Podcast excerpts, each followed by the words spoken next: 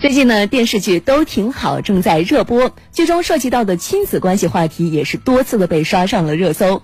这其中啊，就包括啃老。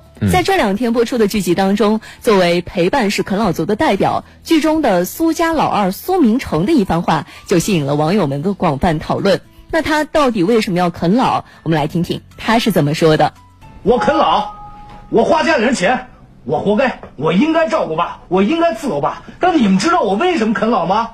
你在美国读书，那个苏明玉根本就不拿自己当苏家人。妈说就我一个儿子，他就想天天看着我，不让我抽烟，不让我喝酒，不让我应酬。他说一家人平平安安的过日子比什么都强。我就一直陪着妈，好妈走了，我成废物了。剧中，苏家父母一生大半的积蓄都花在了二儿子苏明成身上，然而他却认为三兄妹里只有他长期陪伴在母亲身边，这是母亲自愿为他付出的。有网友用“陪伴式啃老”来形容苏明成这样的子女，表面上陪在老人的身边，实际上吃穿住行全部依靠老人，并且最终榨干老人的血汗钱。与传统啃老族相比，陪伴式啃老族常把其行为美化成常回家看看，甚至还有强烈的道德优越感。不少网友都对这样的啃老行为表达了谴责，认为一切形式的啃老都是不可取的。另外，也有一批网友觉得，自古父母都是如此对待子女，给子女花钱是自然而然的事情，只要不超过合理限度，都是可以理解的。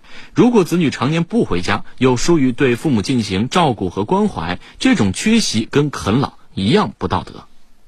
还有一批网友则表示，没有人愿意啃老，但是现实生活中的一地鸡毛难免会让人就范。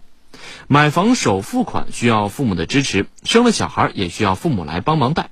如今，很多年轻人在外面的大城市打拼，难以时时陪伴父母，而把父母接到身边，同一屋檐下，两代人的观念冲突有时也难以避免。